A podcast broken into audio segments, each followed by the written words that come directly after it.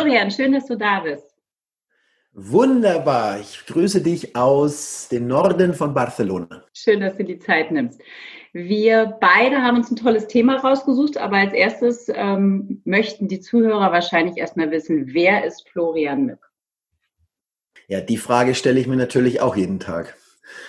Also, gelandet in Barcelona, weil ich bin ein Erasmus-Austausch-Opfer. Als BWLer 97, 98 nach Barcelona aus Bamberg herausgegangen. Ursprünglich gar nicht weit weg von Bamberg in Oberfranken. Ich bin Oberfranke aus Coburg. Da kennt ihr die Huck. Da bin ich her ursprünglich, mhm. lebe jetzt aber seit 2003 glücklich geschieden in Barcelona, habe einen Sohn, Alvaro 13 und als ich 1,27 Euro hatte, vor zehn Jahren, am Rosenthaler Platz in Berlin und kein Geld mehr. Da musste ich mein Hobby zum Beruf machen. Mein Hobby war schon die freie Rede, Public Speaking und bin seitdem inzwischen, Stand heute, elf Jahre im Jahr 2020, europaweit in drei Sprachen, in Deutsch, Englisch und Spanisch, Rhetorik und Charisma Trainer. Super. So viele Informationen auf einmal. Ich greife nur zwei Sachen gerne raus, gerade mal, Florian. Ähm, Charisma-Trainer. Ich durfte das auch schon bei dir genießen. Ähm, das erste Mal 2013, Boosting Your Charisma. Und äh, das letzte Mal, ich glaube, vor drei Jahren. Und irgendwann hast du mal über dich gesagt, oder ich habe sagen hören, du wärst ein Komfortzonenvernichter. Und das kann ich tatsächlich nur bestätigen. es waren mit die anstrengendsten Trainingsstunden, die ich je erlebt habe. Zwei intensive Tage, aber jeweils Tage, die mich unglaublich persönlich vorangebracht haben, wo ich und die anderen gelernt haben, mit einer großartigen Struktur, mit aufgrund eines griechischen Tempels letztlich eine Redestruktur hinzubekommen und auf dieser relativ einfachen Basis dann aber auch den Mut zu haben, sich hinzustellen und frei zu reden. Also ich habe wahnsinnig viel mitgenommen. Und vor dem Hintergrund, Florian, hatten wir heute überlegt, ein paar dieser Aspekte uns mal anzuschauen, deiner Arbeit, was du uns damit geben kannst. Was ist unser Thema?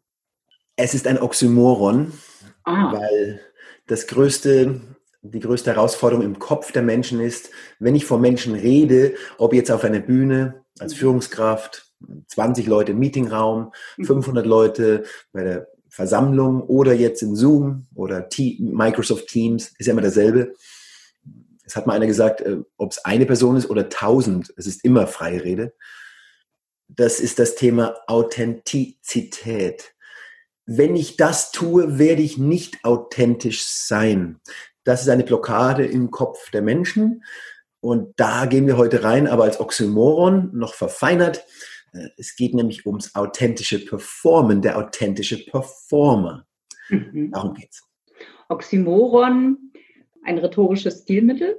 Du liebst ja rhetorische Stilmittel, richtig? Ja, ich, ich habe sie sogar an hier im T-Shirt. Oh, ja. das seht ihr jetzt nicht, aber Aposteo Pieces, das sind die Sätze, die dann in der Mitte aufhören. Entweder wir agieren heute oder das ist Aposteo Pieces. Ja, ich lebe das und jetzt vergesse ich manchmal, dass die Menschen nicht wissen, was das alles heißt. Oxymoron ist das Zwei-Wort-Paradoxon, schwarze Milch, glücklich geschieden, nett arrogant, oder katalanischer Freund. Ja, okay. Ich lebe seit 13, äh, seit äh, 2017 Jahre. Das ist das, die Mutter aller Oxymorone. Verstehe, alles klar. Gut, lass uns da reingehen. Authentische Performance, sagst du. Ja, das?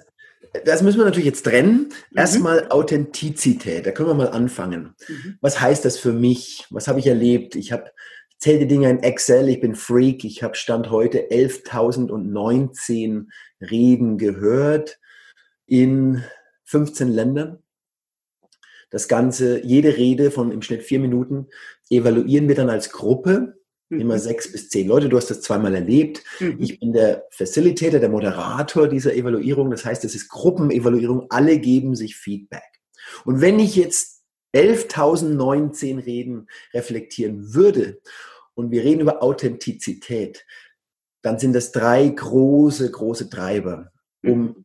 in der Sicht, aus der Sicht des Publikums, der anderen Menschen als authentisch wahrgenommen zu werden. Vorhin meine ich, das ist eine Blockade im Kopf. Die Leute denken, sie wissen, was authentisch wirkt auf Menschen. Sie haben überhaupt keine Ahnung. Sie wissen es gar nicht, weil sie noch niemanden gefragt haben. Es gibt auch kein Feedback. Und deswegen habe ich gelernt, drei große Treiber. Ehrlichkeit heißt nicht lügen. Mhm. Nicole ist ja nicht immer einfach so in der Partnerschaft. Ne? Also das ist ein Thema, das ist jetzt ein schwieriges Thema, aber als Redner, vor, gerade als Führungskraft, definitiv nicht lügen. Ja. Ehrlich sein. Zweitens echt sein. Ich erinnere mich da immer an Wovereit in seiner SPD-Veranstaltung, als er da Bürgermeisterkandidat äh, als, als Kandidat nominiert wurde. Ich bin schwul und das ist gut das so. Das war echt und das ist unangreifbar. Also das authentischer geht ja kaum. Aber es geht doch noch authentischer, weil das dritte Element, das ist aus meiner Sicht auf jeden Fall das allergrößte, ist Verletzlichkeit. Mhm. Nicht perfekt sein. Ich habe einen Fehler begangen, vor 500 Leuten sich hinstellen und genau das sagen. Da brechen die auseinander, ihre Herzen. Ehrlich, echt, verletzlich. Und das sind alles drei Inputs. Ich denke immer in Input und Output. Kannst du dich noch erinnern an die Blackbox aus der Physik? Das war bei uns von Herrn Berger, fettige Haare, runde Brille, das war ein Physiklehrer. Herr Berger, der hat uns das Input-Output-Modell mit der Blackbox erklärt. Also irgendein Input geht in so eine Blackbox rein. Du hast keine Ahnung, was in der Blackbox passiert. Und hinten kommt ein anderer Output raus. Mhm. Und ich habe gelernt, dass Menschen brutal oft in Output denken die ist authentisch. Michelle Obama, gerade tolle Rede, Democratic Convention, die ist authentisch. Ja, das ist aber ein Output. Ich brauche Input, um authentisch zu wirken. Und das ist ehrlich, echt und verletzlich. Und da gehe ich nicht mehr von weg, weil 11.019 Reden eine statistisch fast schon unangreifbare Basis darstellen. Um authentisch zu sein, Ehrlichkeit, Echtsein, Verletzlichkeit. Ja, das sind drei Treiber, die kann ich, die kann ich beeinflussen. Also zu sagen, ich, ich bin nicht authentisch, ist Schwachsinn. Ich kann natürlich authentischer wirken aus Sicht der anderen, wenn ich mal sage, was ich wirklich meine. Als ich bei KPMG damals, ich war ja Unternehmensberater, acht Jahre, drei Monate lang, als ich zu spät ins Büro kam, damals als Vorstandsassistent beim Dr. Wiesner, dem Vorstand, in der Beratung, du warst auch bei KPMG. Und dann sagt der Kollege, das war aber eine lange Nacht gestern, oder Flo? Na, was habe ich gesagt? Dann war ich besoffen. Danach ist Schluss. Und dann sagen die mir heute, oh, du bist aber so authentisch. Ja, natürlich. Hm. Ehrlich, echt, verletzlich. Hört sich verdammt nackig an. Schutzlos. Naja, die größte Stärke ist deine größte Schwäche. Das kannst du auch rumdrehen. Es ist ja immer, immer, immer toll, dass Menschen denken, Verletzlichkeit ist eine Schwäche. Das ist, also das ist ja auch so ein Ding.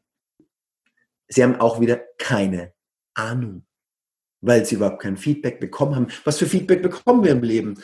Ja, machst eine Präsentation und dann gehst du zum Kollegen, Kollegin und sagst, na, wie war's? Gut.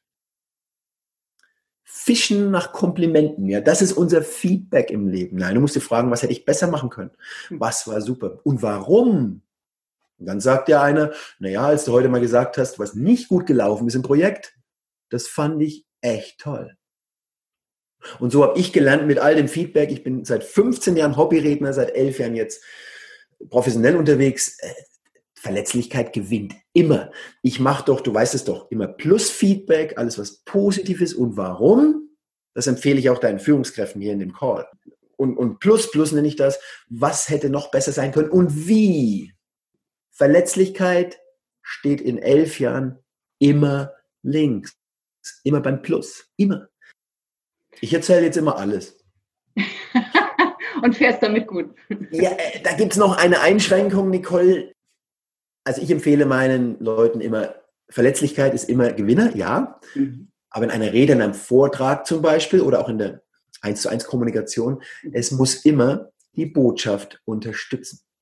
Mhm. Ich mache mich nicht nackig, wie du sagst, wenn es die Botschaft nicht unterstützt. Mhm. Das ist dann Show. Das ist ja eine emotionale Show. Das würde ich nicht machen. Mhm.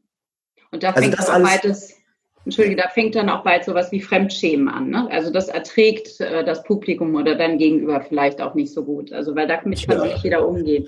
Na gut, dass du das sagst. Dann definieren wir mal, wie das funktionieren soll, dass sich ein Publikum, Generalisierung, ein Publikum, alle 112 Leute, schämen sich fremd. Wie kann das funktionieren, Nicole? Es geht überhaupt nicht. Es, es gibt nicht das überhaupt keine Fremdscham ja. von allen. Ja. Da sitzen wieder die fünf Leute drin, die schämen sich fremd und die anderen 107 dachten, wow, Und das bringt mich ja wieder zum nächsten Thema und da kommen wir dann bald auch in die authentische Performance. Das ist die Gaußsche Glockenkurve. 2,28 Prozent. Das sind die Hasser. Das sind die Negativbolzer. Die, die schämen sich immer fremd. Die sagen sowieso, das, was ist das für ein Schwachsinn? Also das, das ist mir viel zu nah, das will ich nicht. Die hast du aber in jedem einzelnen Publikum der Welt. Ja. Und 2,28 Prozent auf der anderen Seite, die lieben dich. Oh, Nicole, das hast du aber. Mein Gott, du bist so fragil und menschlich. Das ist aber authentisch. Die hast du immer und dazwischen ist die Kurve. Und das hat mich so wahnsinnig gemacht am Anfang meiner Karriere. Ich wollte immer alle glücklich machen. Du warst Output konzentriert. Ja, ich, ich kannte ja die Kurve nicht. Da war ich noch am Anfang so mit ganz wenig Feedback. Kannte ich alles nicht. Du kannst nicht alle glücklich machen. Und, und wenn wir freie Rede, Kommunikation vor Gruppen spezifisch betrachten, dann noch viel weniger. Aber das macht dich auch so frei. Weil heute sage ich 70, 80 Prozent, dann werde ich Präsident. Ja, mit 70, 80 Prozent schon gut unterwegs. Aber das ist ein ganz wichtiger Punkt, weil das macht frei und das gibt einem auch vielleicht dann die Erlaubnis oder man gibt sich selbst die Erlaubnis, authentisch zu sein. Richtig. Mhm. Okay. Ähm, also das, was das wäre ja normalerweise in so einem Podcast wahrscheinlich der letzte Satz. Das wäre für mich der Gänsehautsatz. Aber ich muss, der passt ja hier gerade so schön rein. In dem Moment, in dem du aufhörst zu denken, was andere von dir denken, bist du frei. Sehr schön. Und das ist unser Rezept für die authentische Performance? Ja, da kommen wir jetzt hin. So, jetzt schaue ich mal zurück, 15 Jahre. Ich bin ja in diesem Rednerclub, wie du weißt, bei ja. Toastmasters.org. Toastmasters International gibt es in Berlin, gibt es in ganz Deutschland, in allen größeren Städten. Und das ist seit 15 Jahren mein Hobby. Und da fing ich an, es war in 2005, 5. Oktober bin ich reinmarschiert in Barcelona. Da fing mein Leben an mit Feedback zu leben. Also die Leute gaben mir dann Feedback. Du gibst Reden und bekommst Feedback. Hatte ich bis dahin nicht, auch nicht bei KPMG, gibt es nicht. Ja, und dann fängst du an, habe ich, fing ich an als Redner, dann auch mal, wenn das Feedback kam, ja, ein bisschen mehr Stimmvariation. Ich dachte, wusste damals noch gar nicht, was das bedeutet, aber na ja, ein bisschen lauter manchmal. Und ich so, ui, jetzt muss ich ein bisschen lauter reden. Dann habe ich ein bisschen lauter gesprochen und sofort, aber nicht die ganze Zeit, variiert, sofort steht es auf der Plusseite des Feedbacks. Mhm. Und sofort kommt der Kommentar, beim nächsten Mal dann beim Plus Plus auch noch ein bisschen mehr. Und so, ohne es zu merken, inkrementell, heißt es so, also ganz langsam, ja. habe ich immer mehr geschraubt und immer mehr Stimmvariation. Und dann auch mal angefangen zu flüstern und ganz lange Pausen. Körper. Ich habe angefangen, mein, die Merkel wegzuschrauben, die Raute. Ich habe meinen Körper geöffnet. Ich habe äh, angefangen, auf der, auf der Bühne Gestik zu verwenden, Auto zu fahren, Rückspiegel einzustellen. Und das Feedback wurde immer und immer und immer besser.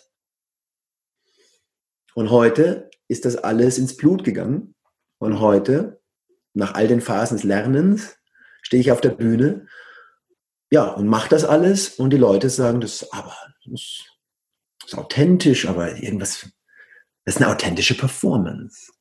Und genau das ist es, was du willst. Weil du kannst nicht 500 Menschen einen Millimeter aus dem Stuhl bewegen und Rhetorik ist die Kunst, Menschen zu überzeugen und zur Handlung bewegen. Das kannst du nicht schaffen, wenn du dastehst wie ein Zinnsoldat. Mit dieser Maske vor sich und immer monotone Stimmen und alles gleich. Ja, da bin ich authentisch. Du bist nicht authentisch. Du bist einem, mit einer Maske vor einem Publikum stehender Zinnsoldat. Das bist du. Und das habe ich mich, ich habe mich davon befreit. Dann lass sie doch sagen, ich bin authentischer Performer. Das ist doch Performance. Ja, lass sie doch. Aber ich bewege sie aus ihren Stühlen. Und du hast damit gespielt, du hast dich ausprobiert, du hast das Feedback bekommen und dadurch dann, ja, deine Performance, dein, dein Auftritt verändert. Aber es fühlt und spürt sich immer noch authentisch an. Ich war in Berlin 2017, Toastmasters-Konferenz. Ich war der MC, der Moderator. Die, ich habe die, die Einführung habe ich gemacht, die erste Stunde. Und da war ich größer als das Leben. 450 Leute im Raum, im Estrell Hotel, in dem großen Bunker da. Und ich war größer als das Leben. Und ich bin über die Bühne gefegt. Und also ich dachte, das ist jetzt echt Bisschen too much fast. Und danach stehe ich so an der Bar, trinke mein Bier und dann kommt einer und sagt, Namen habe ich vergessen und sagt, sag mal, Flo, darf ich, okay, sag mal, wie kann das sein, dass du so authentisch bist auf der Bühne? Und ich so, was? ja, Grandios. Ja? Äh, kennst du, was du gerade angesprochen hast, äh, kennst du diese vier Phasen des Lernens? Ja. Dieses bewusst und, äh, wie war es, bewusst und kompetent. Mhm. Mhm. Also am Anfang bist du unbewusst inkompetent. Genau. Du weißt nicht, dass du Kacke bist. Äh, sorry für meine Fäkalsprache. Dann kommt die zweite Phase, du bist bewusst inkompetent. Oh Gott, ich bin ich kann es nicht. Ja. Nee, das ja. ist dann blöd, ja. Und dann kommt immer die Phase, wo wir es echt zu viel machen. Da sagen die Leute, das ist Show. Gerade in der freien Rede vor Menschen. Das ist die gefährliche Phase. Bin ich voll bei euch. All, alle, die zuhören im Podcast und denken, das ist doch alles Show. Da bin ich bei euch. Das ist dann bewusst. Wie was? Bewusste Kompetenz, meine ich, oder? Ja, genau, bewusste Aber es ist halt noch nicht die natürliche Kompetenz. Richtig. Genau. Und die ja, Phase man alles dann, überbetont letztlich dann. Ja, das, das ist hart. Und dann ja. kommt eben die Phase und da, da bin ich jetzt definitiv drin. Das ist dann ja. unbewusst kompetent. Ich weiß gar nicht mehr, wie es war früher. Das ging nur durch dieses Feedback, was du angesprochen hast. Nur durch Feedback. Immer wieder und immer versuchen, immer was Neues. Aber in meinem Job, da kriege ich kein Feedback. Da musst du halt fragen. Okay, Flo, verstehe ich.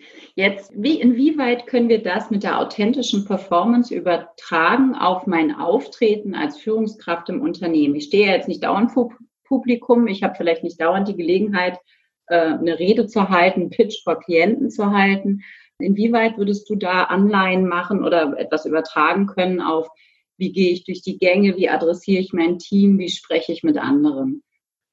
Also der, der größte das, was am meisten sofort wirkt, ist immer Stimme.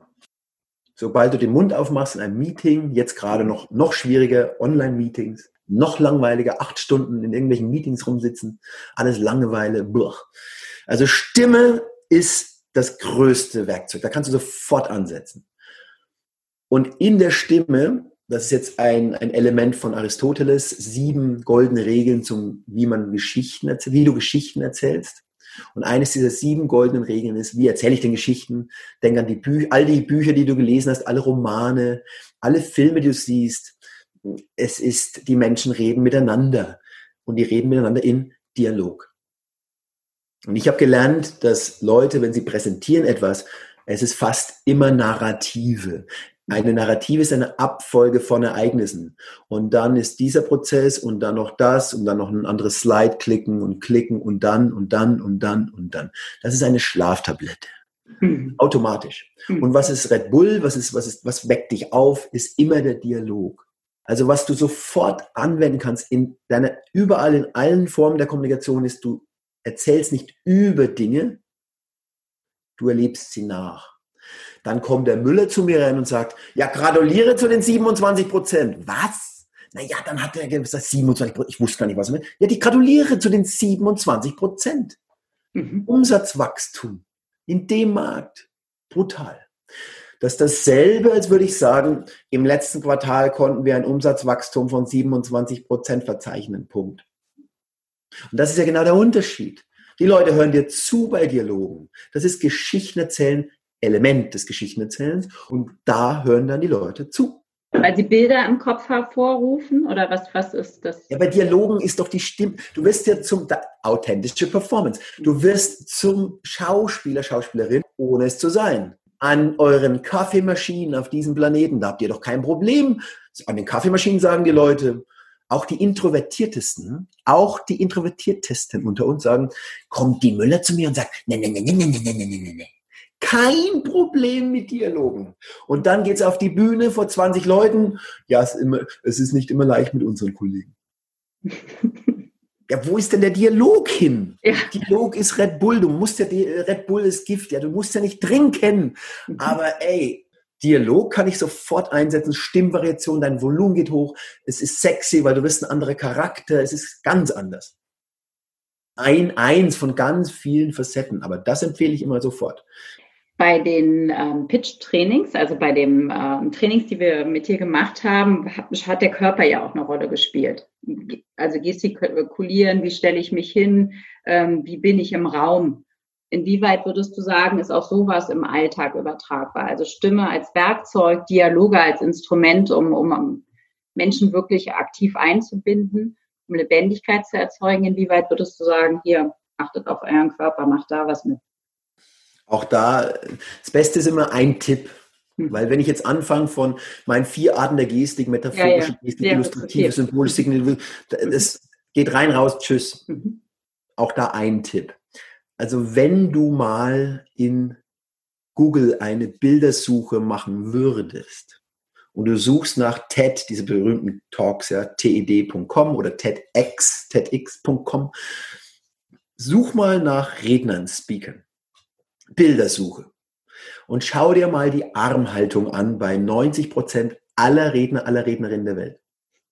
Sobald es vor Publikum geht, kommt der T-Rex. Ich nenne das T-Rex. Und dann sage ich immer in, in den Evaluierungsrunden, wusstest du, Nicole, dass du deine Arme in einem anderen Winkel halten kannst, außer 90 Grad? Sobald es vor Publikum geht, das haben, dieses Problem haben wir jetzt nicht so an, in den Online-Meetings.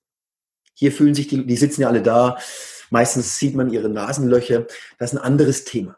Also die Körpersprache ich verwende sehr viel Körper online, aber sie ist auf der Bühne in der Offline-Welt definitiv noch wichtiger. Die Leute stellen sich hin und machen 90 Grad Winkel in ihre Arme rein. Warum? Weil sie ihren Bauch beschützen. Sobald Menschen vor Publikum treten, hm. schützen sie ihren Bauch. Deswegen Angela Merkel die Raute, deswegen Hände waschen, deswegen beten, dann gibt's noch den Ehringdreher. Aber alles, was sie tun, egal wie, auch wenn sie ihre Hände nicht berühren, es ist immer 90 Grad. Schaut dir die Leute an. Und da drehe ich durch. Du stellst dich doch nicht in eine Bar und sagst, krieg noch ein Bier bitte mit T-Rex 90 Grad Armen. Und dann sagen die mir, ja, aber wenn ich den Rückspiegel einstellen würde auf, mit meiner Gestik in meinem Auto, das wäre dann aber nicht authentisch. Ja, da lache ich mich ja tot. Die stellen sich mit der unauthentischsten Pose auf eine Bühne und sagen mir dann, wenn ich einen Rückspiegel einstelle, was sie jeden Tag machen im Auto, das wäre dann nicht natürlich. Alles Schwachsinn. Also mein Tipp für mehr Charisma, Jetzt gehen wir mal von Authentizität, ein Charismatreiber hin zu direkt Charisma-Output, ist auf jeden Fall immer offene Körpersprache. Immer offene Körper. Nicht schließen. Keine Angst haben. Offen. Und wenn ihr nichts tut und steht in Zukunft vor Publikum, wenn ihr gar nichts tut, kein Rückspiegel, keine Seitenumschlag mit euren Händen, kein, kein Espresso trinkt mit Gestik, dann immer schwere Aldi-Tüten tragen. Das heißt, die Arme wirklich links An und rechts. Seiten, weg vom Bauch, schwere Altitüden, also nicht physisch mitnehmen, ja. metaphorisch. Da sind Altitüden. Und das ist dann offene Körpersprache. Flo, lass mich nochmal ein bisschen zusammenfassen. Ähm, wir sprechen ja über authentische Performance und du sagst, äh, für den Input, das, was man sozusagen reingeben muss, damit tatsächlich Authentizität herauskommt, ähm, kennst du drei Treiber, nämlich Ehrlichkeit, Echtsein und Verletzlichkeit. Wobei die Verletzlichkeit äh, du ganz klar sagst, nur wenn es die Botschaft unterstützt und halt nicht, wenn ansonsten eine Show draus wird. Außerdem haben wir gelernt, dass die Gaußsche Normalverteilung auch dabei gilt. Das heißt, wenn ich performe, wenn ich vor Publikum stehe oder überhaupt was rüberbringen möchte, werde ich nicht allen gefallen, auch wenn ich das gerne möchte. Aber es wird immer Menschen geben, die mich hassen. Es wird welche geben, die völlig, völlig begeistert von mir sind. Und 70, 80 Prozent, die erreiche ich gut mit dem, was ich sage und wie ich, wie ich performe.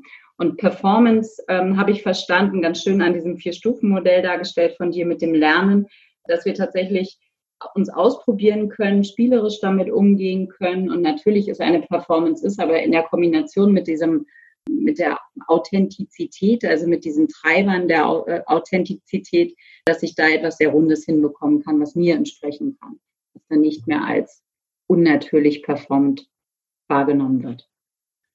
Die, die, die haben mal gesagt, gibt es auch das schöne Bild, das war super zusammengefasst. Gibt's dieses, äh, übrigens 70, 80 Prozent kriegst du, wenn du gut bist. Okay. In der Gaußschen Die kriegst du nicht automatisch. Ja. Du kannst auch richtig versagen auf der Bühne. Ja. Ja. Habe ich, ist mir definitiv schon passiert. Aber da gibt es auch dieses schöne Bild vom, ich nehme sehr oft in meinen Seminaren Michelangelo und den David sein Master, sein Meisterstück in, in Florenz. Und da gibt es doch den Satz, David ist ja schon da. Du musst ihn nur rausholen. Und, und genauso ist es. Was, ich denke, du musst das rumdrehen mit der Authentizität. Die Leute denken, ich muss authentisch sein. Die gehen auf die Bühne und sind unnatürlich. Innen drin wären sie schon authentisch. Ist genau andersrum. Wenn ich hm. das tue, bin ich nicht authentisch. Nein, du bist nicht authentisch jetzt. Mhm. Wir müssen den David rausholen und dran rumbauen und schlagen wie Michelangelo. Mhm. Und am Ende denken die Leute, wow, das war aber authentisch. Und du denkst, nein, das war aber Performance. Ja, ja. Es ist alles eine komische Welt. Flo, du hast es gerade kurz mit einem Halbsatz erwähnt. Auch bei dir ging es vielleicht mal in die Hose sozusagen, obwohl du ein, ein gelernter Könner bist und viele Jahre lang gefeilt hast und sozusagen wie der Michelangelo oder an dem David rumgeklopft hast. Was passierte dir oder was kann passieren, wenn es so richtig in die Hose geht? Warst du da nicht authentisch oder was war das Problem? Das war zwei Tage nach meinem 40. Geburtstag, vor, naja, kannst du rechnen, 73 geboren wurde ich. Und da bin ich in Berlin und da bin ich eingeladen von dem, von dem Managing Partner. Und äh, der hat gesagt, unsere Leute, die brauchen mehr Charisma. Die müssen mehr rausgehen, die Anwälte. Ja, und dann stehe ich vor den 350 Leuten und halte meine Rede über Charisma.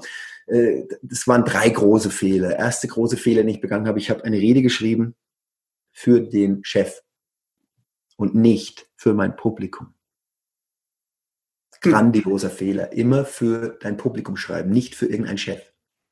Zweitens, ich habe das Ding ausgeschrieben mit neuem Material teilweise, das ich nie ausprobiert hatte. Das war also grandios. Das geht auch nicht. Das kannst du nicht machen. Du musst es langsam modulhaft erarbeiten über Jahre und dann kannst du so eine richtige Keynote raushauen. Ich ja heute auch mache bei der, meiner anderen neuen Rede. Der Ball muss rein. Da ist das alles super. Jetzt. Aber damals hatte ich den dritten, den größten Fehler begangen, äh, weil ich ja mein Publikum nicht richtig analysiert hatte, weil die Rede war für den Chef und dann habe ich 350 Anwälte manipuliert mit einem Satz. Wer von euch hasst Karaoke? Und einer meldet sich in der Mitte. Und ich so, ach, das ist ja nett, komm doch mal auf die Bühne. Also ich habe eine manipulative Frage gestellt vor großem Publikum. Hm hatte da schon das Thema, was völlig irrelevant war. Charisma hat ihn null interessiert, weil es war nur für den Chef. Und dann noch den rausgeholt auf die Bühne. Mhm. Und dann schreit einer von hinten rechts im Raum, im Raum rein, aber richtig laut. Asozial! Hast du schon mal einen Raum erlebt, der innerhalb von einer Sekunde um 50 Grad kälter wird? Ja, jetzt lache ich drüber, das war überhaupt nicht zum Lachen. Und, äh, hast du die Situation noch retten können, oder? Nicht richtig. Nicht Danach war mein eigenes Charisma weg und ich musste halt zu Ende reden und das war, es war einfach Waterloo und ich war Napoleon. Aber ja. drei große Fehler heißt immer als Redner drei große Lektionen.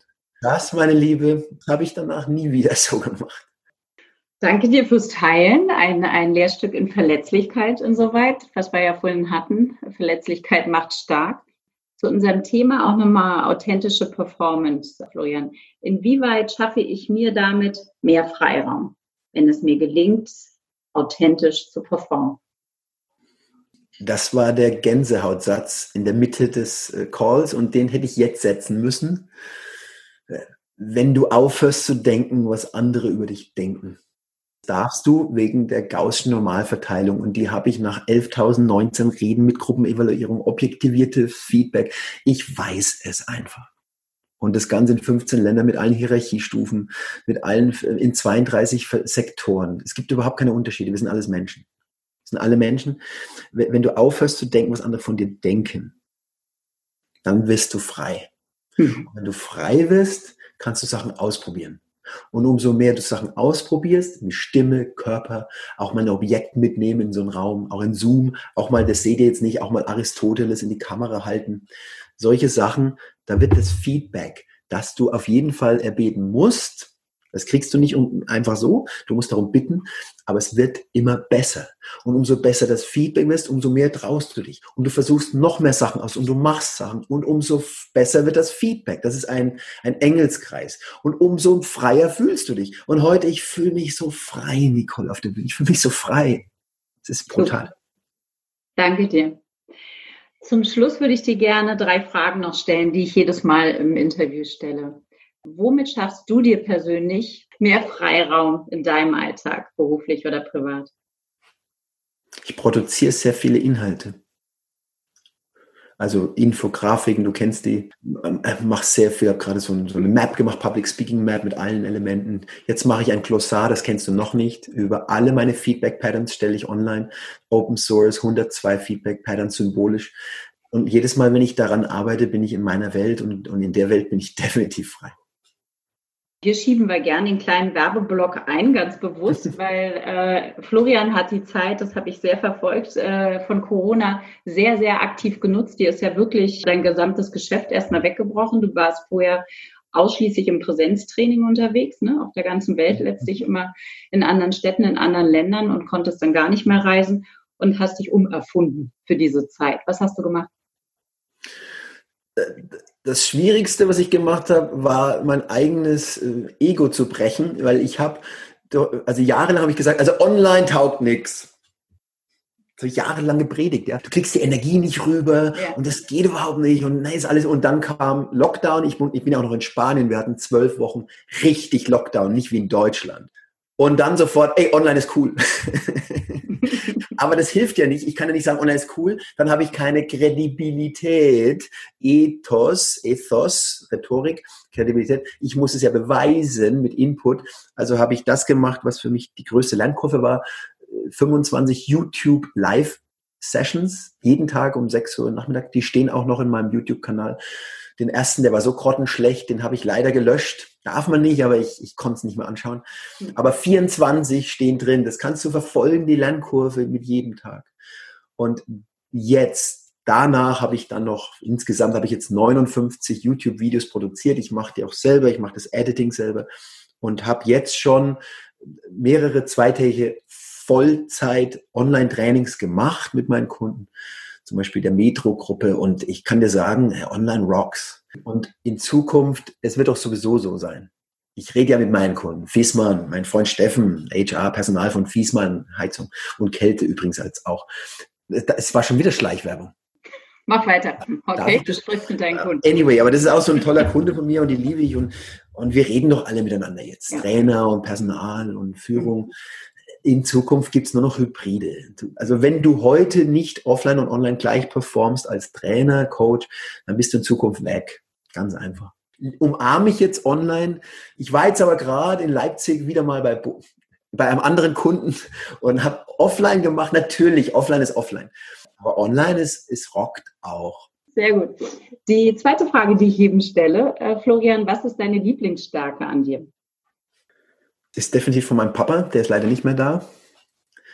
Aber der war so ein Sozialbolzer auch. Also der, der war Wahnsinn. Der ist immer, da war Fremdschämen bei mir ganz groß als pubertierender 14-Jähriger, 13-Jähriger. Der ist halt der gewesen, der immer in die Küche in einem Restaurant rein ist, wo er noch nie vorher war. Und nach drei Minuten quatscht er mit dem Koch, was er denn in seine Soßen macht. In der Küche. Okay. Aber mein Papa hatte Empathie in seinem Herzen tätowiert und ähm, das habe ich von ihm mitgenommen. Ich, das gibt so einen schönen Satz, ich bin schon auf jedem Parkett ausgerutscht. Also mich stellst du in eine abgefuddelte Bar in Berlin oder in meinem Opernclub jetzt im Circolo del Liceo, wo ich Mitglied bin, der ein Club seit 1848 existiert, Krawattenpflicht und ich mache Freunde mit allen. Schön. Und als letzte Frage, wofür bist du aktuell dankbar? Meine Rose die ich dieses Jahr nicht ehelichen konnte nach zwölf Jahren zusammen wegen Corona, an der Costa Brava geplatzt. Rose Chong ist aus Malaysia ursprünglich, war bei der Deutschen Bank, lebte dann und arbeitete in Barcelona. Und ich bin hierher gezogen in den Norden von Barcelona, in, in ihr Haus damals, als ich 1,27 Euro hatte.